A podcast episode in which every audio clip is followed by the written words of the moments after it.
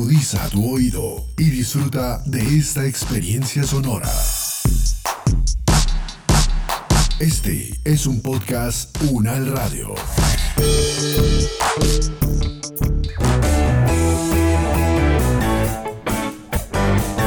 Salud Unal, contigo. Escuchar, aprender y compartir información de calidad sobre bienestar.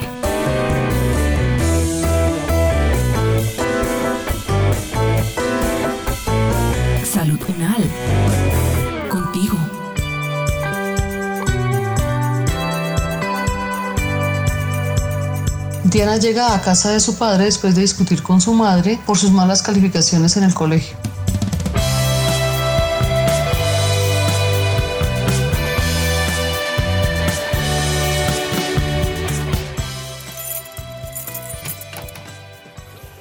Hola papi. Hola hija, ¿cómo estás? ¿Cómo te ha ido? ¿Qué haces? ¿Y esa cara qué te pasa? Hoy era la entrega de notas y me fue muy mal. Perdí español, inglés y expresión.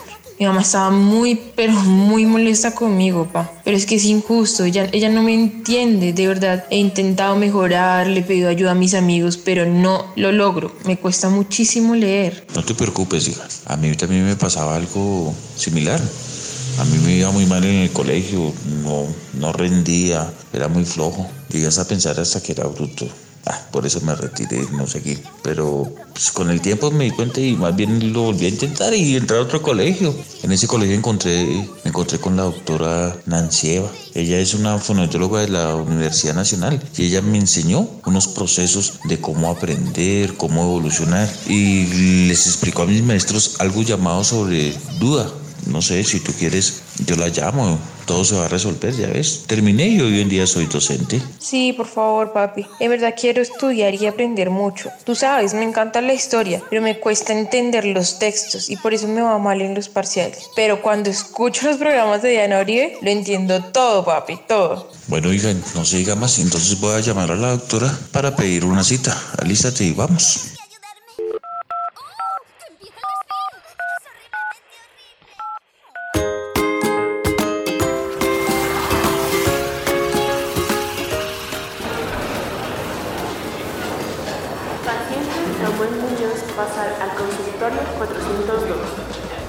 Buenas tardes, señorita. Disculpe, voy para el consultorio de la doctora Nancy Eva, por favor. Claro que sí, siga, ella los está esperando. Adelante. Buenos días, Nancy. ¿Cómo estás? Don Enrique, buenos días. Qué placer volverlo a ver por acá. Bienvenidos. Ella es su hija, la persona de la que tanto hemos hablado por teléfono, ¿verdad? Sí, es mi hija. Diana es una niña muy cariñosa, muy juiciosa en la casa. Le colabora mucho la mamá. La hemos notado muy preocupada. Le ha ido muy bien en el colegio. Tiene muchas dificultades, sobre todo en español. Cuando lee, dice que no entiende nada, que no comprende. Sobre todo cuando lo hace en voz alta. Y pues ya los compañeros han empezado a burlar de las dificultades que tiene. Por eso hemos venido para que usted nos ayude, para que nos diga qué podemos hacer, a ver qué puede hacer ella para poder salir adelante. Bueno, entonces vamos a conversar un rato sobre lo que está pasando, lo que me comentó tu papá y especialmente sobre lo que te preocupa. ¿Te parece bien, Diana? Sí, Nancy, me parece bien. Pues lo que más me preocupa es que mis compañeros se burlan mucho de mí cuando leo en voz alta. Y yo siento que no soy como ellos. ¿Eso es normal? ¿Tú conoces otros niños con este problema? Primero que todo, quiero que tratemos un tema muy importante. Todas las personas somos diferentes. Por ejemplo, tus compañeritas del colegio son iguales, se visten igual, hablan igual, ¿verdad que no? Son diferentes. Unas son más altas que otras o más alegres y todas rinden de manera diferente en sus tareas y en sus trabajos en el colegio. Igual pasa con los niños. Unos aprenden más rápido que otros. Les gusta hacer cosas diferentes. Y sus familias también son diferentes. A esto lo vamos a llamar y a entender como diversidad. Entonces, ¿qué significa diversidad? Que todos los seres humanos somos diferentes, que somos diversos. Y eso es lo lindo, que seamos diferentes. Pensemos, ¿cómo sería un mundo que todos fuéramos iguales? De pronto sería un poco aburrido y no tan interesante. Por lo tanto, tú también eres diferente, Diana. Por ejemplo, aprendes de manera diferente. Te gustan más unos temas que otros. En unas materias te va mejor y en otras no tanto. Igual es para las cosas de la vida. Es interesante la diversidad. ¿Estás de acuerdo conmigo? Sí, Nancy, tienes razón. No lo había visto de esa forma. Doctora, yo me acuerdo que cuando usted me ayudó, me habló algo y me enseñó sobre duda. ¿Esa estrategia todavía se utiliza con los niños que tienen problemas hoy en día en los colegios?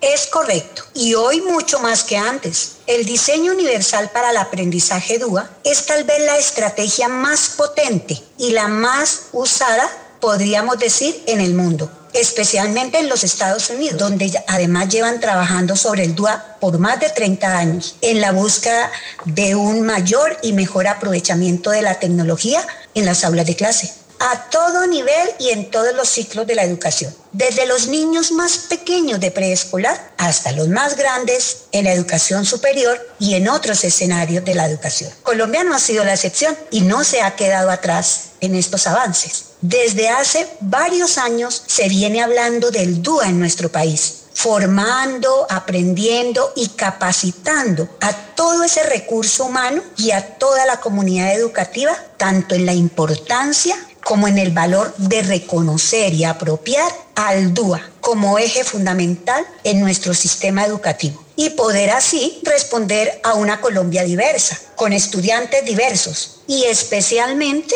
porque es necesario que Colombia asuma con absoluta responsabilidad responder a una educación diversa y en igualdad y equidad de derechos para todos. Doctora, yo he hablado con varios de los profesores de mi hija pero siento que realmente no, no me prestan atención. Les comenté que yo también sufro las mismas dificultades que ella tiene en este momento. Les hablé de los ejercicios, de las actividades que hicimos nosotros en terapia. ¿Se acuerda, doctora? Yo me acuerdo que eran unos videos y audios que usted me puso para que yo aprendiera cómo aprender, pero pues ellos no quieren seguir esa estrategia. Hacia la, y a mi niña no, le ha ido, le sigue yendo mal. No sé si usted pudiera hablar con ellos. La idea es que usted fuera y hablara con los profesores y les explicara qué es duda. Y no sé cómo podría usted empezar a hacer ese, este ejercicio con, estos, con los profesores, con el colegio de mi hija, para que ellos sigan este proceso de duda.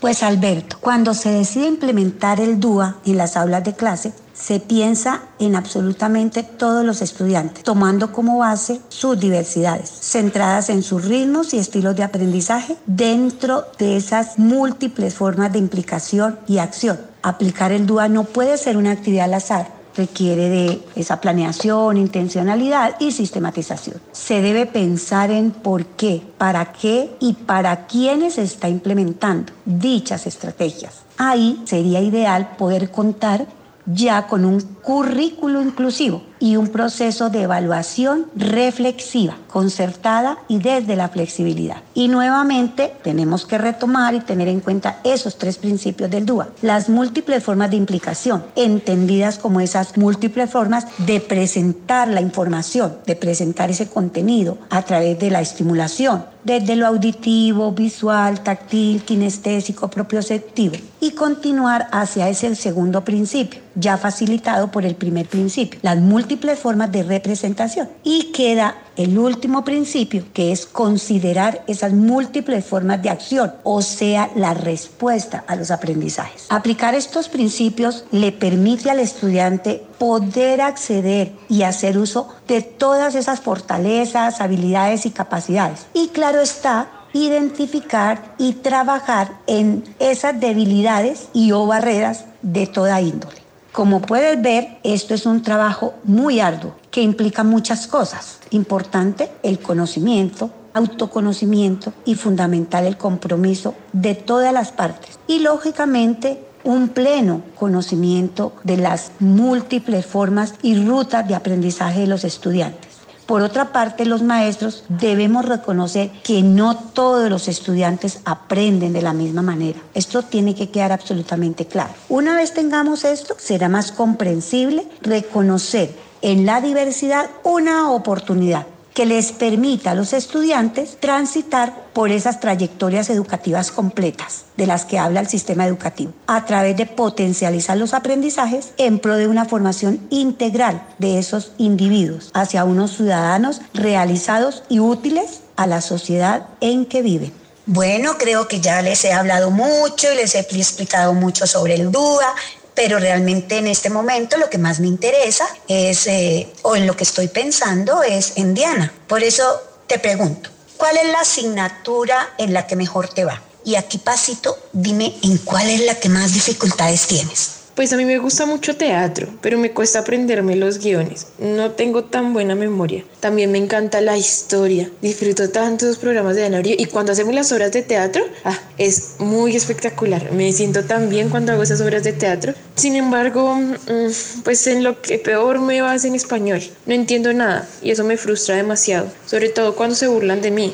Pero bueno, yo ya decidí no volver a ponerles cuidado a mis amigos estaré más tiempo con mi amiga Camila. Mm, con ella me llevo muy bien y ella me apoya en todo. Nunca se ha burlado, me ayuda a entender algunas cosas. De hecho, cuando estamos en español juntas, me va mucho mejor. Te felicito. Eso, precisamente eso que me acabas de decir, indica que eres una niña muy inteligente. No todos los estudiantes pueden reconocer con claridad cuáles son sus fortalezas y sus debilidades, tanto en la educación para la vida misma. Además, eso te va a permitir lograr entender cómo, qué, para qué aprendes y por qué aprendes. Pues a partir de este autorreconocimiento, tanto tú misma como tu familia, tus amigos, los compañeros y los profesores pueden empezar a conformar una red de apoyos. ¿Qué es una red de apoyo? Fácil, es que todas esas personas que te quieren, que te aprecian, van a orientar un proceso para acompañarte en todo momento, no solo para aprender, sino para lograr con éxito todas tus metas. Y así que, Dianita, vamos a trabajar en todo aquello que te gusta primero y también en lo que se te dificulta, por supuesto. Yo sé que esto hará de ti una niña más contenta, con muchos más deseos de aprender muchas otras cosas, porque vas a sentirte segura, tranquila y acompañada por tu red de apoyo porque va a ser una red de apoyo solo para ti. O sea que Camila hace parte de mi red de apoyo, se lo diré y le voy a agradecer mucho. Y también te agradezco mucho a ti, Nancy. Me has aclarado muchas dudas. Seguiré viniendo para que, como tú dices, me autoconozca mejor. Gracias por toda tu ayuda. Doctora, le agradezco mucho, es usted muy amable. Entiendo que mi hija tiene fortalezas y, y, que puede sentirse bien en el colegio y que va a poder salir adelante, que solo necesita algunos apoyos para poder mejorar. Le agradezco, doctor.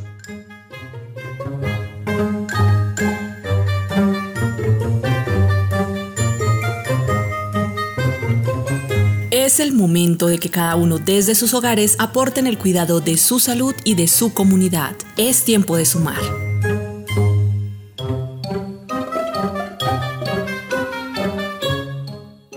Este podcast contó con la dirección de María Luisa Cárdenas, profesora de la Facultad de Medicina de la Universidad Nacional de Colombia. Coordinación general, María Fernanda Lara Díaz. Investigación, Juliet Torres Urrea. Estudiante de fonoaudiología. Producción general, Diana Samira Romero. Experta invitada, Nancy Eva Jaimes, fonoaudióloga, magíster en educación de la Universidad Nacional de Colombia. Con la actuación de Marta Lisbeth Urrea, Juliet Torres Urrea y Juan Miguel Torres. Producción sonora, Edgar Huasca.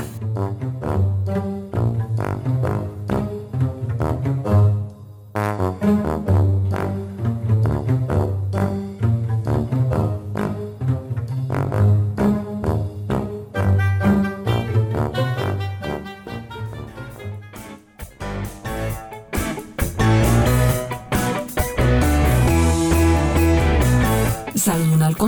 Una producción de la Facultad de Medicina de la Universidad Nacional de Colombia en alianza con UN Radio. Salud.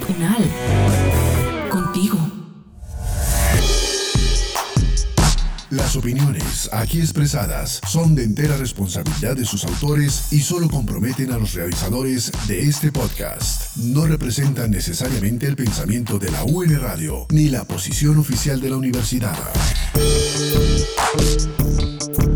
Este y otros podcasts en nuestro sitio web podcastunradio.unal.edu.co.